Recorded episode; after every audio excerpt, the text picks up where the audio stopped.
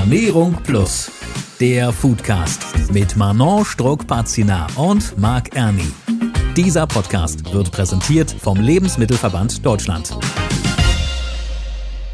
Hallo und herzlich willkommen zur Ernährung Plus. Die Folge 25 ist heute dran und das ist sozusagen die direkte Fortsetzung der Folge 24. Es geht nämlich auch heute nochmal um Ernährungsformen.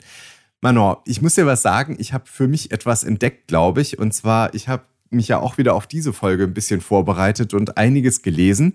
Und ich habe gesehen, es gibt eine Spargeldiät. Finde ich sensationell. Also ich liebe ja Spargel. Wir haben ja jetzt auch Mai. Das ist ja die perfekte Spargelzeit. Wie sieht's da bei dir aus? Und erstmal Hallo. Ja, hallo Marc. Ja, Spargeldiät klingt ganz interessant könnte ich mir jetzt für mich nicht so vorstellen. Also ich mag das auch ganz gerne, wenn die Spargelsaison angefangen hat. Ich bin auch eher so beim grünen Spargel als beim weißen geschmacklich, aber jetzt so eine Spargeldiät, das klingt für mich so, als wenn man den ganzen Tag nur Spargel essen würde. Ja, also ich habe mir das mal angeschaut. Es ist wohl so, man darf auch noch ein bisschen was anderes essen, aber Spargel haben, das wusste ich vorher auch nicht so gut wie keine Kalorien.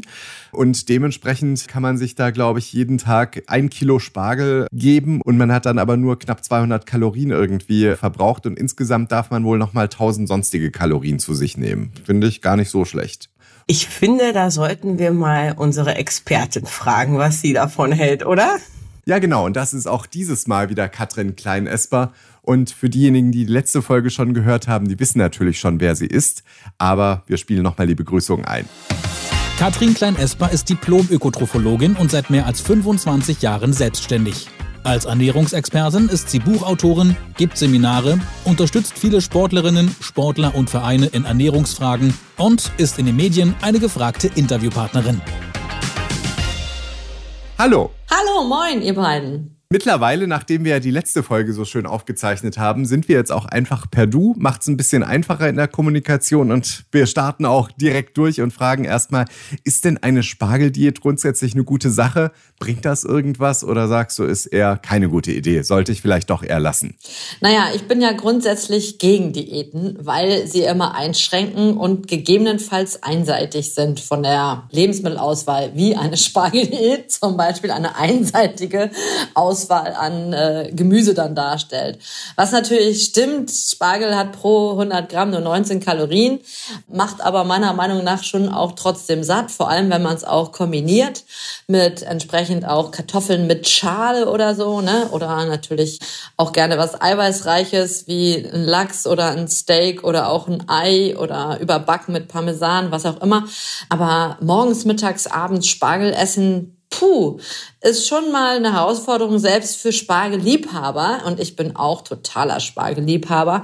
Aber worauf es ja auch meiner Meinung nach drauf ankommt, wenn man abnehmen möchte, darum macht man ja eine Diät, dass man ja auch was an seiner Ernährung verändert und optimiert und bestimmte Sachen dann einfach mehr isst und andere weniger. Und das lernt man halt bei solchen Diäten, auch bei der Spargeldiät gar nicht. Ne? Und ich bin auch kein Fan davon, unterm Grundumsatz zu essen. Also muss ich vielleicht kurz erklären. Der Grundumsatz ist das, was wir an Mindestkalorien brauchen, um sozusagen einfach nur zu liegen, zu atmen, das Herz schlagen zu lassen. Ja, also das ist so das, was wir als mindestens brauchen. Und den kann man relativ einfach berechnen, indem man sein Gewicht nimmt als Mann, das mal eins und mal 24 rechnet. Und als Frau nimmt man die 24, das sind die 24 Stunden, mal 0,9 und mal das Gewicht. Und dann kommt man auf den Grundumsatz. Aber das würde ja heißen, dass äh, Menschen, die, sage ich mal, etwas äh, mehr Gewicht mit sich bringen, dass die auch deutlich mehr Kalorien zu sich nehmen müssen, um ihren Grundbedarf zu decken. Ja, wollte ich gerade noch anhängen und man kann dann auch das Zielgewicht angeben. Wenn ich jetzt zum Beispiel, ich sag mal, mag Du wiegst vielleicht, ich sage jetzt mal irgendwas, 75 äh, Kilo und du willst 5 Kilo abnehmen, dann kannst du entsprechend eben dein Zielgewicht, also 70 Kilo, angeben, ja, in deinem Grundumsatz. Dann ist das sozusagen schon das Reduzierte, mit dem du dann abnimmst.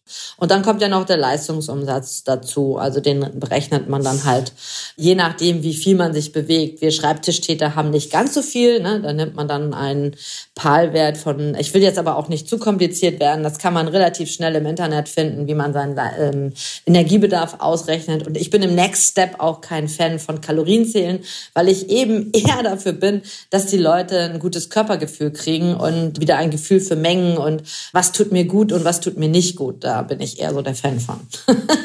Ja, aber apropos einseitige Ernährung. Also wir haben ja beim letzten Mal über äh, ganz viele interessante Ernährungsformen gesprochen, über Paleo, was ich jetzt ein bisschen als einseitig empfinden würde, über intuitives Essen, über die entzündungshemmende Ernährung, über Detox. Es gibt ja noch viele mehr. Was meinst du? Worüber sollten wir heute mal sprechen?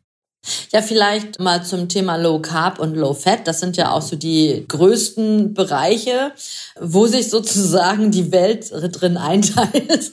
Ja, Low Carb, Low Fat heißt ja quasi entweder wenig Kohlenhydrate oder äh, wenig Fett.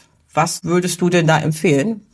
Also da kann ich noch mal so ganz von vorne anfangen in Anführungsstrichen. Also es gibt einfach wie wir ja jetzt hier auch schon festgestellt haben, so viele Möglichkeiten, seine Ernährung zu optimieren. Und jeder muss da im Prinzip für sich den richtigen Weg finden. Also was einem schmeckt, was einem leicht von der Hand geht, was man zubereiten kann. Und ich sag mal, grundsätzlich sind wir ja so ausgerichtet, dass wir eher normal, also ich sage jetzt mal in Deutschland normal eher viele Kohlenhydrate haben. Wir essen Nudeln, wir essen Reis, wir essen auch Kartoffeln und Brot. Ja, wir sind ja das die Brotnation, sage ich mal.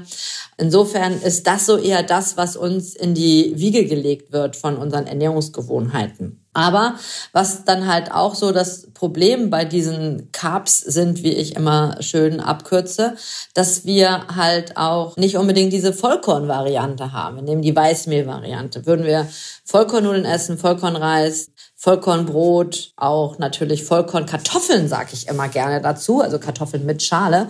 Da sind dann ja immer die Schalen, wie ich eben schon sagte, dabei und da sind viele Mikronährstoffe drin, also viele Vitamine, Mineralstoffe, Spurenelemente und vor allem die Ballaststoffe, die auch satt machen. Und deshalb sind die Erfolge bei, und jetzt komme ich zu Low Carb, so gut, weil man dort dann entsprechend eben auch diese Sättigungsbeilagen, wie man sie ja auch nennt, ähm, reduziert. Also diese Weißmehlprodukte werden eigentlich auch gar nicht empfohlen bei Low Carb, sondern auch wirklich nur die Lebensmittel, die einen hohen Anteil an Ballaststoffen haben, weil die halt auch gut satt machen. Also das ist halt bei Low Carb schon von vornherein Voraussetzung. Bei Low Carb ist Voraussetzung, also in der Basis Obst und Gemüse zu essen. Ja, das ist auch bei Low Fat so, da wird auch viel Obst und Gemüse gegessen. Und das muss ich ja mal sagen, ne? wenn das alleine nur mal jemand machen würde, um abzunehmen, zwei Hände voll Obst, drei Hände voll Gemüse mindestens jeden Tag zu essen, dann wären wir schon mal auch auf einer Abnehmseite. Weil hier eben auch diese ganzen Mikronährstoffe drin sind, die den Stoffwechsel anregen, die auch für ein aktives Immunsystem sorgen. Also das ist dann eben so, diese Differenzierung. Also Low Carb sagt eigentlich das aus, was wir Ernährungsberater uns grundsätzlich wünschen, nämlich Obst und Gemüse und eher Vollkornprodukte. Und was erzielt dann die besten oder schnelleren Ergebnisse? Letztendlich tatsächlich die Low Carb Ernährung, weil sie halt ja auch die größte Differenzierung ausmacht. Also weil wir dann ja auch durch diese Weißmehlprodukte, die wir nicht mehr zu uns nehmen, dann ja auch entsprechend eben weniger Blutzuckerschwankungen haben. Wir kriegen weniger Insulin ins Blut. Dadurch äh, wird die Fettverbrennung nicht gehemmt und deshalb hat Low Carb Ernährung in der Regel immer die besseren Erfolge. Aber langfristig gesehen ist es bei beiden gleich. Langfristig gesehen, also über zwölf Monate. Und äh, was würdest du sagen, ist denn einfacher umsetzbar oder äh, wo, wo können sich die Menschen mehr mit identifizieren? Ja, also das ist natürlich, wie ihr euch wahrscheinlich vorstellen könnt, individuell. Ne? Also es gibt ja so Menschen, die sind wirklich fleischfressende Pflanzen, ja, die kommen super mit Low Carb zurecht. Und dann gibt's halt einfach auch Kohlenhydrat-Junkies. Ich empfehle zum Beispiel auch eher Frauen nicht unbedingt zu Low Carb, weil wir Frauen haben ja diese regelmäßigen, vierwöchigen, starken Hormonschwankungen und da brauchen wir unbedingt Kohlenhydrate Sonst werden wir zickig. Also ich will das jetzt nicht auf alle Frauen übertragen, aber kann dann zu Gereiztheit führen, wenn wir dann nicht Kohlenhydrate kriegen. Genau, deshalb würde ich immer bei Frauen eher nicht so Low Carb empfehlen, außer ich bin auch so eine tatsächlich fleischfressende Pflanze. Ist natürlich auch mit der Zeit auch eine Gewohnheit. Ne? So, also muss ich ja auch noch erwähnen, dass es auch eine Gewohnheit ist, mit der Zeit das umzustellen. Wir kommen ja auch noch gleich auf andere Kostformen. Da ist es dann halt auch erstmal am Anfang. Es ist ja grundsätzlich erstmal alles ungewohnt. Man muss neue Lebensmittel einkaufen, man muss neue Rezepte finden. Das ist immer erstmal alles super aufwendig, ja. Und mit der Zeit kommt man dann da so dann schon rein, so. Auch so eine Geschichte, die wir beim letzten Mal schon mal angesprochen hatten, war das Thema Intervallfasten. Da hatten wir ja schon mal ganz kurz drüber gesprochen. Worum geht's denn da genau? Naja, Intervallfasten sagt eigentlich aus, dass man in einer gewissen Zeitspanne isst und in einer gewissen Zeitspanne eben auch nicht isst. Hat letztendlich auch so ein bisschen das gleiche Ziel wie bei Low Carb, dass man eben weniger den Blutzucker und den Insulinspiegel anregt und dadurch eben auch abnimmt, dass man nicht ständig am Snacken ist und am Essen ist. Und das ist aber auch für viele Leute eine total tolle Maßnahme, aber für ganz viele auch überhaupt gar nicht toll. Ne? So, weil wenn ich mir jetzt so bestimmte Berufsgruppen anschaue, die halt irgendwie ständig on the road sind, ich, ich sage jetzt nur mal als Beispiel im Krankenhaus Pflegepersonal Ärzte, ja, die haben Arbeitszeiten von ganz früh und wenn ich einen Arzt hätte, der mich operiert, und der sagt, ich darf erst ab 11 Uhr essen, operiert mich aber um 8 und ist dann noch gar nicht so richtig da, fände ich das gar nicht gut, ja. Also oder eben Leute, die dann halt auch nicht in die Pause gehen können, die müssen dann um 11 sozusagen frühstücken, aber dann ruft wieder ein Patient oder die sind im Geschäft und dann kommt ein Kunde und so, und dann können sie nicht essen und dann verzögert sich das und dann kommen sie auch in eine Heißhungerattacke und fragen sich dann, ja, aber bei mir funktioniert das nicht und ich will das doch unbedingt und so weiter und verzweifeln dann fast. Aber es ist einfach nicht für jeden das Richtige. Ne? Und das Übliche ist so 16,8, um das nochmal auch zu sagen. Also acht Stunden was essen und 16 Stunden nichts. Aber wenn man jetzt quasi an den Morgen denkt, ja, du hast es ja gerade angesprochen, du stehst auf und kannst dann erst irgendwie in vier Stunden was essen, hast also im Prinzip das Frühstück weggelassen. Es gibt ja diesen Spruch, Frühstücken wie ein Kaiser, Mittagessen wie ein König, Abendessen wie ein Bettler. Da ist ja impliziert, dass eigentlich das Frühstück die wichtigste Mahlzeit des Tages ist. Ist das so oder ist das eine überholte Vorstellung? Also ich würde sagen, das ist überholt, weil wir haben ja früher als dieses ne, äh, Frühstück wie ein Kaiser ist ja schon auch deutlich lange her, dass wir einen Kaiser hatten, ja. Äh, mittags wie ein König, abends wie ein Bettelmann. Früher hatten wir einfach viel, viel heftigere Arbeitszeiten, sag ich mal. Also körperlich, ja. Wir mussten morgens um fünf die Kühe melken, sind dann aufs Feld und so weiter. Also das sind ganz, ganz andere Lebensbereiche gewesen. Also wir waren körperlich viel, viel angestrengter, aktiver. Und deshalb heute fahren wir mit dem Fahrstuhl in die Tiefgarage, setzen uns ins Auto, fahren mit dem Auto ins Büro, fahren dort in die Tiefgarage, mit dem Fahrstuhl ins Büro. Also Letztendlich können wir auch locker mal ein Frühstück auslassen, aber es bleibt ja auch jedem überlassen, wann diese acht Stunden sind, die man isst. Ne? Also ich teile ja auch gerne Menschen in Eulen und Lerchen ein, also in Frühaufsteher und spät ins Bettgeher. Und die haben auch so ein bisschen unterschiedliche Bedürfnisse. Mhm. Aber jetzt auch so grundsätzlich beim Intervallfasten stelle ich mir immer so ein bisschen die Frage, ich sag mal so, also ich habe jetzt zum Beispiel, glaube ich, gar nicht so das ganz große Problem mit Intervallfasten, weil ich zum Beispiel sowieso nicht frühstücke, grundsätzlich nicht. Dafür trinke ich aber meistens schon ab 10 Uhr eine Cola. Das ist ja dann wahrscheinlich nicht so ganz effektiv, weil äh, man sollte ja dann gar keinen Zucker und ähnliches zu sich nehmen. Bedeutet das dann wirklich nur Wasser in den anderen Zeiten oder darf man zumindest irgendwie Kaffee oder sowas oder Tee auch trinken? Also du darfst auf jeden Fall trinken, gerne und unbedingt, aber eben energiefrei. Also wenn dann das eine Cola Zero ist oder Light oder wie auch immer die dann heißen, wäre das zum Beispiel okay. Aber und in den acht Stunden, in denen man isst, soll man trotzdem sich ausgewogen ernähren, oder? Also da ist dann nicht alles erlaubt. Naja, grundsätzlich ist das Prinzip so gedacht, dass man dann in den acht Stunden essen kann, was man will. Aber wenn man natürlich auch gewisse Ziele erreichen will, ich sage jetzt mal abnehmen, Muskelaufbau, Gesundheit und was man halt so als Ziel haben kann, fitter, schneller, höher, weiter, ja, dann ist es natürlich schon relevant, was man zu sich nimmt, ist ganz klar. Aber Trennkost, das war ja früher mal ganz aktuell. Was hat es denn damit auf sich? Äh, ist das, ist das noch on vogue? Ähm, nee, on vogue ist es, glaube ich, gar nicht mehr. Aber letztendlich hat das ja tatsächlich auch mal ein Arzt entwickelt, ein Internist sozusagen, der also sich mit Magen-Darm-Problemen auseinandergesetzt hat, der Dr. Howard High, deshalb auch Haische Trennkost so im Ganzen. Und der hat dann halt gemerkt, dass diese Trennkost den Leuten, die halt Verdauungsprobleme haben, sehr gut hilft, weil die halt dann ja irgendwie irgendwo welche Entzündungen haben und diese Trennkost ist auch vor allem basisch. Das ist auch immer hilfreich, wenn man natürlich Verdauungsprobleme hat und hat halt auch so die Übersäuerung als generelle Krankheitsursache gesehen.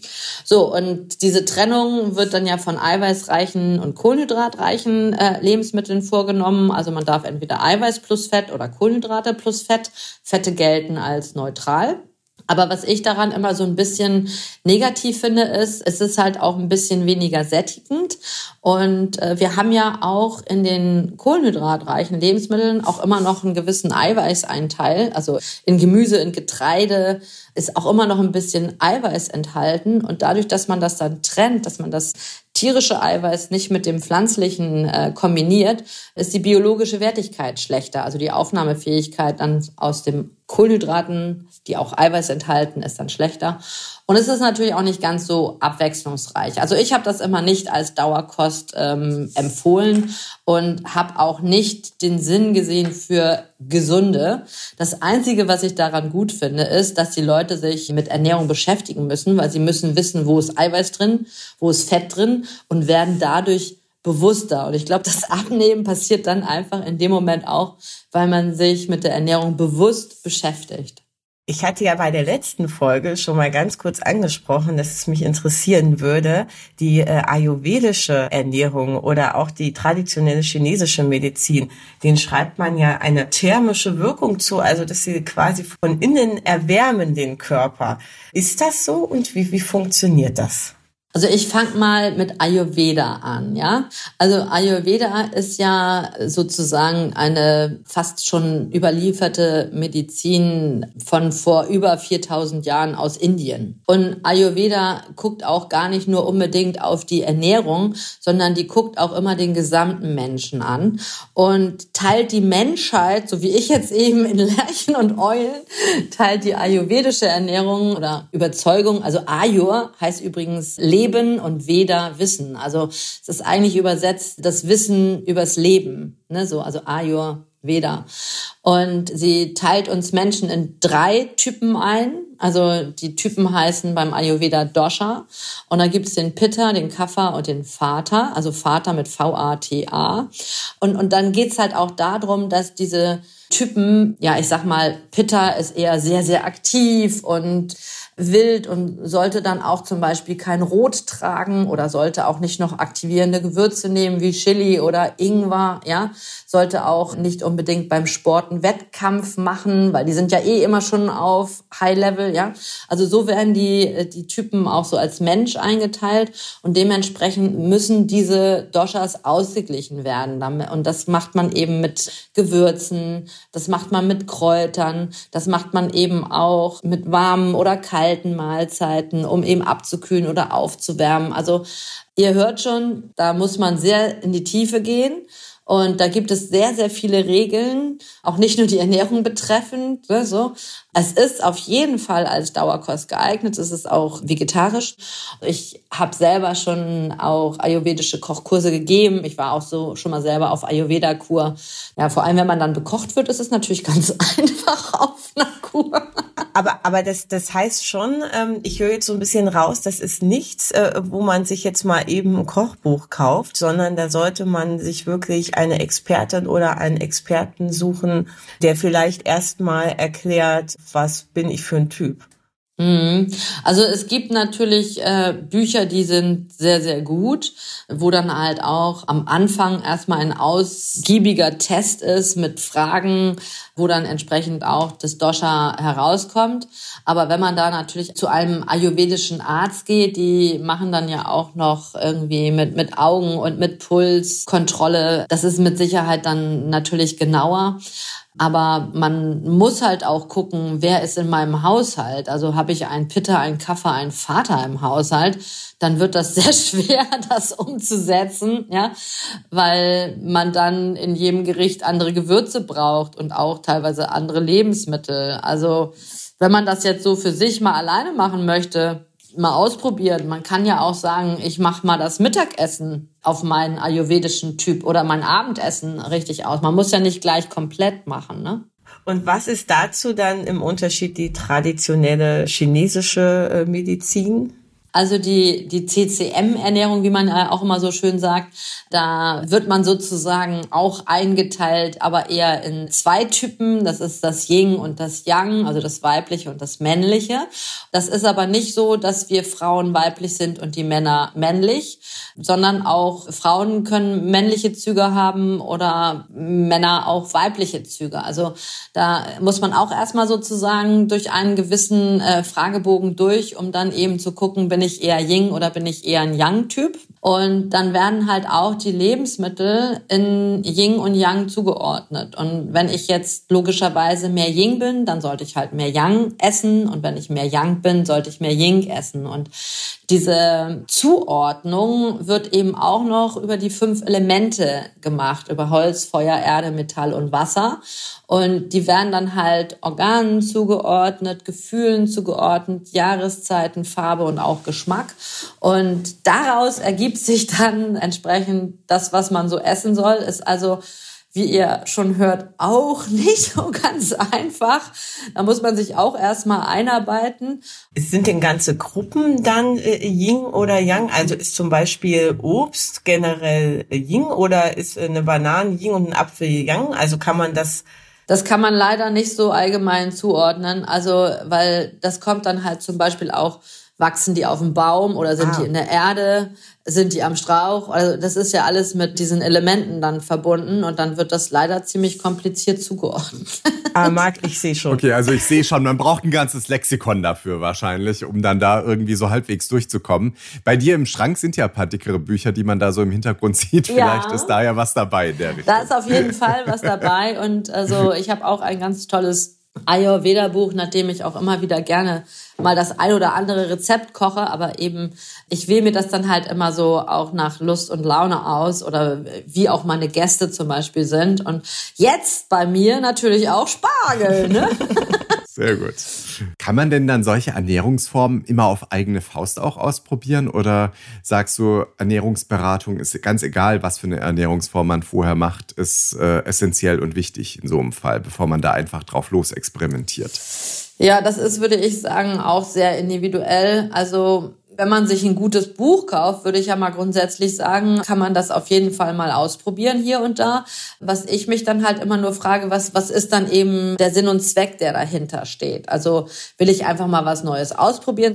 Aber wenn man jetzt eben irgendwie ein Ziel hat wie Abnehmen oder Muskelaufbau oder ich möchte mein Immunsystem stärken oder wie auch entzündungshemmend ernähren, da muss man sich so ein bisschen überlegen, was ist mein Ziel und warum will ich das machen? Und dann kann natürlich eine Ernährungsberaterin helfen, für die Auswahl, die dann am sinnvollsten ist, äh, zu unterstützen. Aber grundsätzlich äh, spricht nichts dagegen, sich mal ein Low-Carb-Kochbuch oder ein Ayurveda- oder TCM-Kochbuch zu kaufen, um sich da inspirieren zu lassen.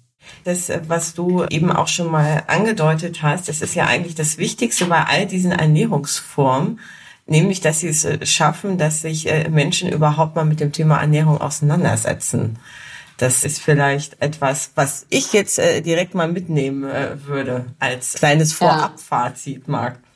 Also um da auch noch mal so eine Idee zu bringen, also welche Diät oder Kostform ich empfehlen würde, ist halt zum Beispiel, ganz am Anfang habe ich das ja erklärt, dass man auf die Kalorienzufuhr achtet. Also wenn man abnehmen will, sollte man eben maximal 500 bis 800 Kalorien nur reduzieren und nicht 1800 Kalorien reduzieren. Ne? Also das muss halt in so einer Diät oder Kostform individuell betrachtet werden. Also weil ich ja sonst mich bedarfsgerecht nicht versorgen kann. Ne? Und auch immer meiner Meinung nach wichtig ist, dass es abwechslungsreich ist. Also weil in den bestimmten Lebensmitteln sind ja auch unterschiedliche Nährstoffe enthalten. Und wenn ich immer nur Spargel oder immer nur Kartoffel oder immer nur Rotwein oder immer nur Schokolade, ne, gibt ja alles mittlerweile, Ananas, dann habe ich halt auch immer nur diese spezifischen Mikronährstoffe, also Vitamine, Mineralstoffe, Spurenelemente da drin und die bringen mich ja nicht voran. Ne?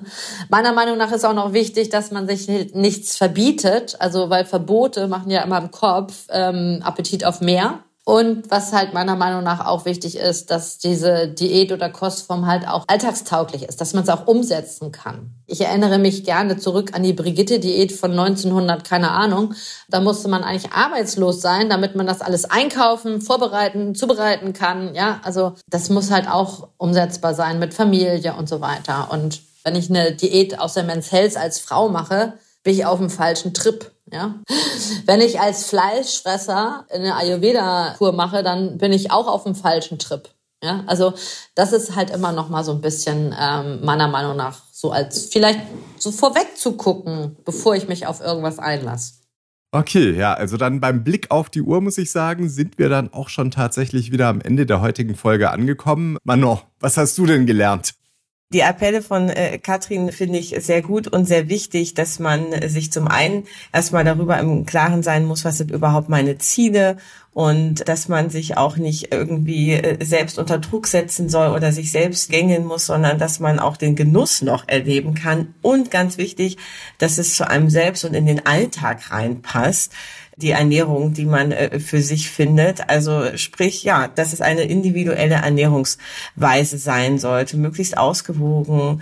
Das ist natürlich klar. Und ich hänge immer noch so ein bisschen bei der ayurvedischen Ernährung, muss ich ganz offen zugeben, weil ich das eben ganz spannend finde, dass man so mit unterschiedlichen Gewürzen arbeiten kann. Und ja, das ist ja auch eine vegetarische Ernährungsform. Von daher guck ich doch mal, was es da so für Bücher auf dem Markt gibt. Und das ist halt auch, wo, wo zieht mich zum Beispiel auch meine Neugier hin, ne? So, dann kann man das mal ausprobieren. Und wenn man natürlich jetzt nicht weiß, was ist denn jetzt das Richtige, was ist denn mein Ziel, dann kann ich natürlich als Ernährungsberaterin auch unterstützend tätig sein. Ne? Das muss dann nicht immer gleich äh, vier Termine oder so sein. Das kann ja auch mal eine Stunde sein, die man da dann guckt, was ist denn jetzt für mich. Also ja, ist einfach spannend. Hm, okay, also ein spannendes Thema definitiv und wahrscheinlich könnten wir auch noch fünf weitere Folgen dazu machen. Emotionales Essen ist so mein Thema, wo ich sage, das ist eigentlich die Basic, wo man anfangen muss, weil das bei den meisten das Problem ist. Jetzt musst du es aber noch ganz kurz erklären. Emotionales Essen bedeutet? Also emotionales Essen ist halt ein Stressesser oder ein Frustesser oder auch, kann auch ein Gewohnheitsesser sein. Also wann kann ich mich sozusagen nicht zügeln, die Tüte leer zu essen oder bin ich halt auch ein Gesellschaftsesser und so weiter. Also da gibt es halt dann, ich, ich sage das immer so gerne, wenn ich um 0 Uhr eine Tüte Chips esse und der Grund dafür ist Frust, Single auf dem Sofa, dann kann ich noch so viel sagen, ist die Tüte Chips um 14 Uhr, ist nur eine halbe Tüte Chips oder ist eben statt Chips Möhrchen. Aber ich muss ansetzen bei Frust, Single allein auf dem Sofa, ja? Anstatt über Ernährung zu sprechen, lieber sagen, geh raus und sprich Such Leute dir einen an. Partner oder Partnerin, was auch immer. Das ist so mein Ansatz und im Laufe der Jahre sehe ich halt auch, dass es meistens die Problematik am emotionalen Essen liegt. Gut, alles klar. Also ich sehe schon, wir haben noch weitere Themen, die wir irgendwann mal besprechen könnten. Sehr gerne. und ansonsten werden wir uns auf alle Fälle, Manon, wieder Ende Juni hören dann auch wieder mit einem neuen Thema. Genau, Ende Juni und äh, Marc, sei dir sicher, ich werde dann fragen, wie die Spargeldiät war. Bis dahin ist die Spargelsaison ja auch rum, Genau. dann kann ich ja mal ein kleines Fazit ziehen. Und Manon dann bis nächsten Monat und Katrin, wir sagen nochmal vielen lieben Dank für die letzten beiden Folgen. Sehr gerne. Hat viel Spaß gemacht. Dankeschön, tschüss. Tschüss. Danke, tschüss. Ernährung Plus, der Foodcast. Immer am letzten Mittwoch im Monat neu. Dieser Podcast wird präsentiert vom Lebensmittelverband Deutschland. Alle Folgen bei podnews.de und allen wichtigen Podcast-Portalen und Streamingdiensten.